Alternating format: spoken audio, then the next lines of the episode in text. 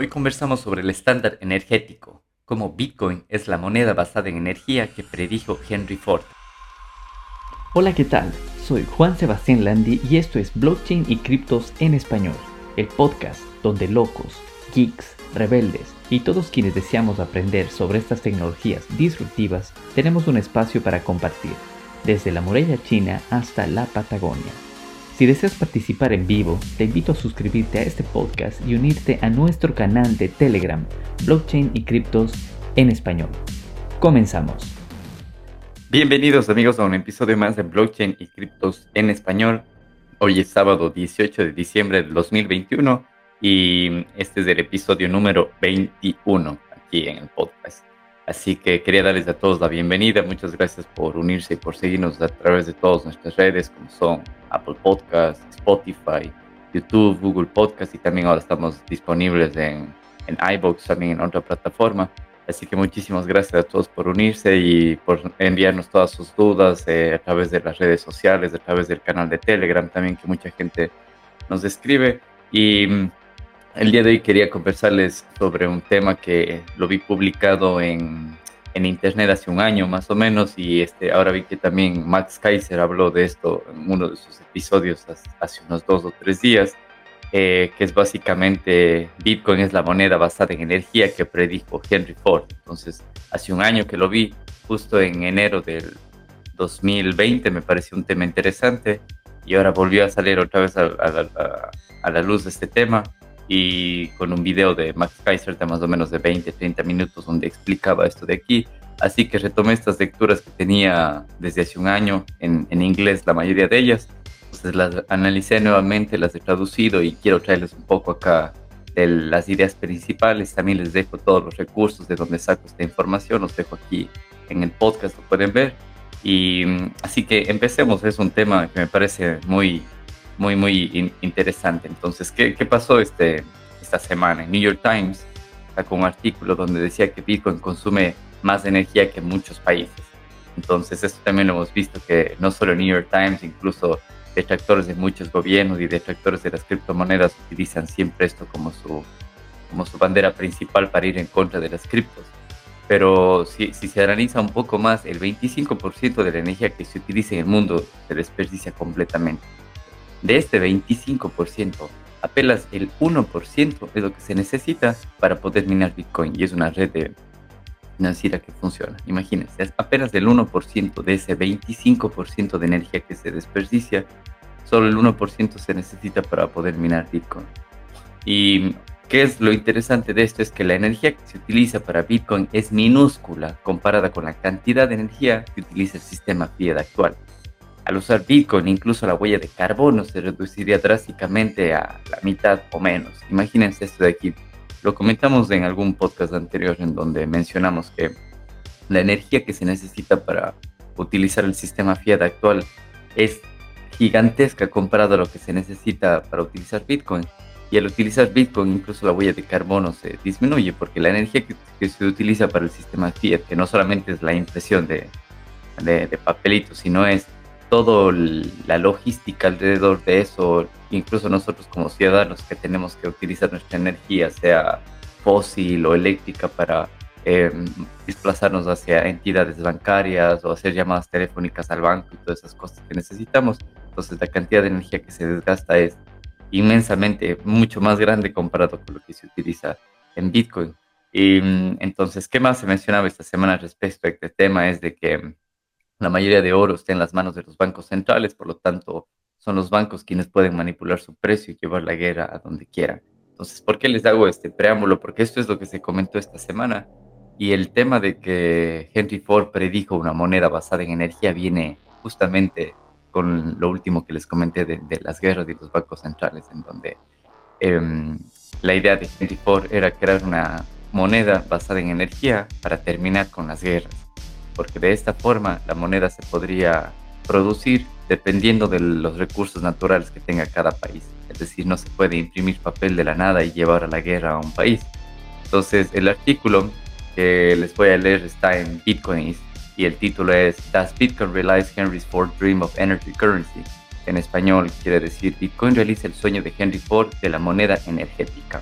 ¿Qué es lo que comenta en, este artículo escrito por Emilio Janus? Dice, hace casi 100 años, el industrial y magnate del automóvil, Henry Ford, propuso una moneda energética para reemplazar al oro. Bitcoin finalmente cumple parte de la promesa de esa moneda energética. Moneda respaldada por energía. El argumento de Ford a favor de la moneda energética fue que, a diferencia del oro, no se podía controlar. En cambio, cada país podría emitir moneda basada en la riqueza natural de sus recursos energéticos.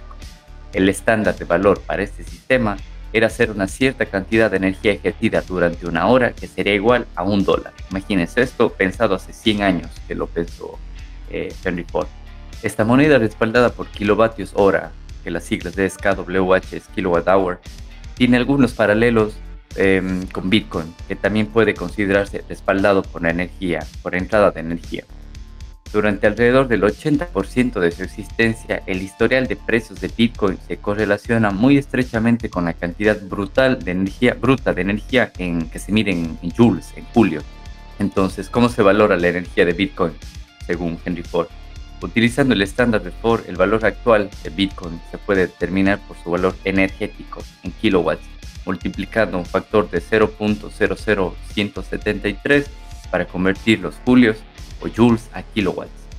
Em, como la red de Bitcoin consume actualmente, este, les digo, este artículo es del enero 2020, entonces en ese entonces la red de Bitcoin consumía 6.9 millones de kilowatts de energía. Entonces, para ese entonces un Bitcoin estaba alrededor de 12 mil dólares. Eso estamos hablando de enero 2020. Em, haciendo un poco de memoria y revisando las gráficas, para enero 2020 el precio de Bitcoin estaba más o menos en 9 mil dólares y más o menos estaba en ese precio. Entonces, haciendo el cálculo con esta eh, fórmula, utilizando la cantidad de kilowatts que utilizaba la red de Bitcoin en ese entonces, multiplicándolo por el factor de 0.00172, más o menos un Bitcoin costaba 12 mil dólares. Y viendo las gráficas, estaba entre 9 mil, 10 mil dólares más o menos. Sin embargo, Bitcoin es único debido a su tasa de inflación decreciente el efecto del evento de reducción a la mitad de mayo, que como muchos sabemos en mayo de 2020 hubo el halving, entonces se eh, redujo a la mitad de emisión de bitcoins. Eso significará que la energía necesaria para crear cada bitcoin se duplica. Esto tendrá el mismo efecto de duplicación en su valor intrínseco. Em, bueno, los planes archivados debido a la política de poder, esto aquí se vuelve interesante porque por qué no se llegó esto a desarrollar es simplemente por temas políticos que impidieron que Henry Ford lleve este proyecto a cabo. Por supuesto, Ford finalmente tuvo que renunciar a sus planes. Después de todo, ¿por qué un gobierno consideraría un sistema que podría redundar o reducir su control de la riqueza? Un simple asunto de negocios que debía haberse, haber sido decidido por una semana se ha convertido en un asunto político complicado, estas eran palabras de Henry Ford. Y 60 años después de este plan de Ford, hay otro economista famoso austriaco que se llama Friedrich Hayek. Él hizo eco de esta, frustración de la política monetaria de los gobiernos solo habían perjudicado el concepto del good money, que él llamaba, del buen dinero. ¿Qué dijo Hayek eh, en ese entonces? Él dijo, no creo que volvamos a tener un buen dinero antes de quitar la cosa de las manos del gobierno. Es decir, no podemos quitarlo violentamente de las manos del gobierno. Todo lo que podemos hacer es introducir algo que no puedan detener. Y ahí es donde Bitcoin llega a escena, donde ningún gobierno puede detener Bitcoin porque no hay ninguna empresa privada ni nada atrás de Bitcoin. Eh, Bitcoin es una moneda de energía. Entonces aquí viene la pregunta, ¿es Bitcoin una moneda respaldada por energía inmutable e incontrolable por los gobiernos? Una realización del plan de Ford y del good money, del buen dinero de, Hayek. Eh, potencialmente sí, ya que Bitcoin hasta la fecha ha encontrado una manera de evitar la política. Hay riesgos potenciales, pero el valor energético de Bitcoin alcanzó un máximo histórico este mes, esto hablando de enero de 2020, a pesar de un prolongado mercado bajista. Como sabemos, desde el 2007 venía un, perdón, desde el 2017 venía un mercado bajista de Bitcoin, pero ya todos sabemos cómo terminó después de enero, febrero, marzo de 2020, cuando hubo una caída y después repuntó como ahora estamos más o menos a esta fecha, estamos cerca de los 48.500 dólares más o menos un Bitcoin.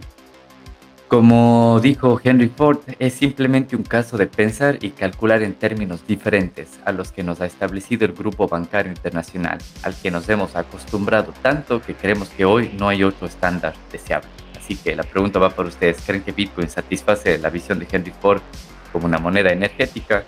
Y como les digo, este es un artículo escrito hace más o menos un año.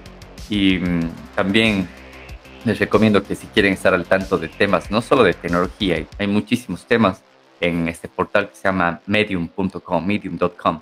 Es un portal donde incluso cada uno de ustedes puede em, escribir sus, sus, blogs y hay muchísima gente, muchos intelectuales, mucha gente que sabe de, de, criptomonedas, de tecnología, en temas de desarrollo de software. También yo siempre consulto este, este sitio web y encontré también un artículo interesante que en inglés se llama The Energy Standard. Bitcoin is Henry Ford Energy Currency, que en español quiere decir el estándar energético. Bitcoin es la moneda de energía de Henry Ford. Entonces, en uno de los episodios anteriores, que pueden revisar aquí en la lista de, los podcasts, em, yo hice un review del libro de Bitcoin estándar, el patrón Bitcoin.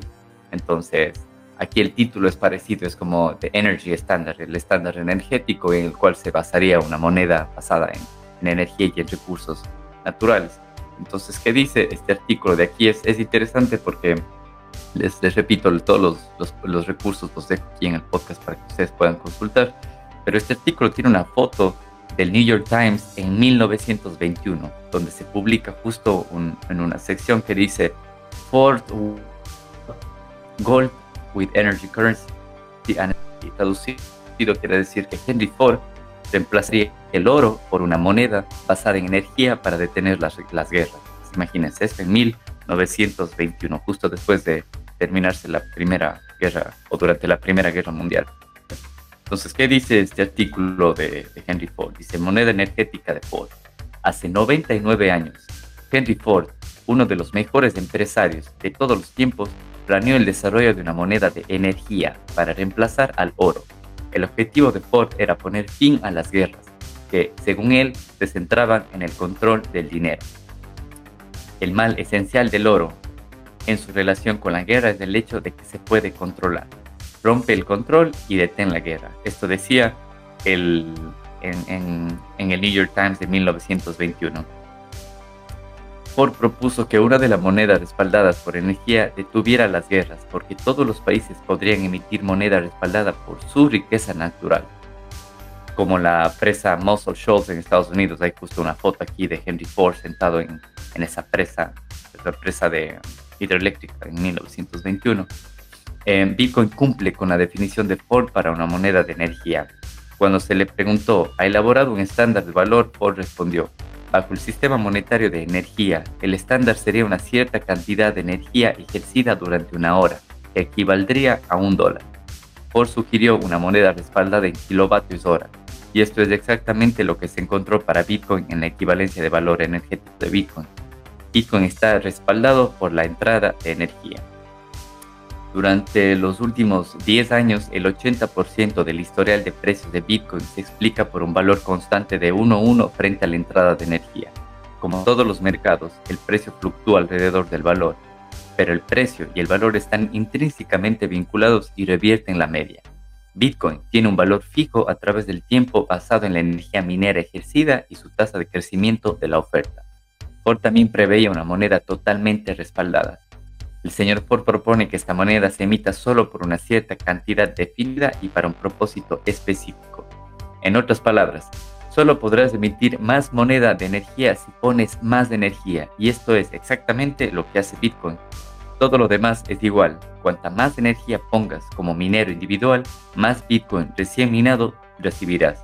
Por otro lado, cuanta más energía pongan todos los demás mineros en la minería de Bitcoin, más difícil y costoso es para ti extraer un Bitcoin. Así es justamente cómo funciona la, la minería de Bitcoin y está relacionada a lo que Henry Ford decía, que si un país quería emitir más de esta moneda basada en sus recursos naturales, debería tener más recursos naturales y es la única forma en la que podría, eh, digamos, minar o emitir esta moneda.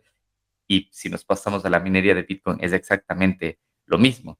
Si tú ahora, en vez de, de tener, no sé, 10 mineros de Bitcoin, vas a tener 100, con los 100 vas a tener la oportunidad, la oportunidad de resolver el, el algoritmo y después de 10 minutos llevarte Bitcoin recién minado. Pero si mucha más gente empieza a poner más de 100 mineros, más 100 mineros, más 100 mineros, se vuelve mucho más difícil y costoso para ti extraer esos bitcoins, porque hay mucha más gente en la red minando, entonces ya la, la oportunidad para que todos adivinen el algoritmo se distribuye entre la red.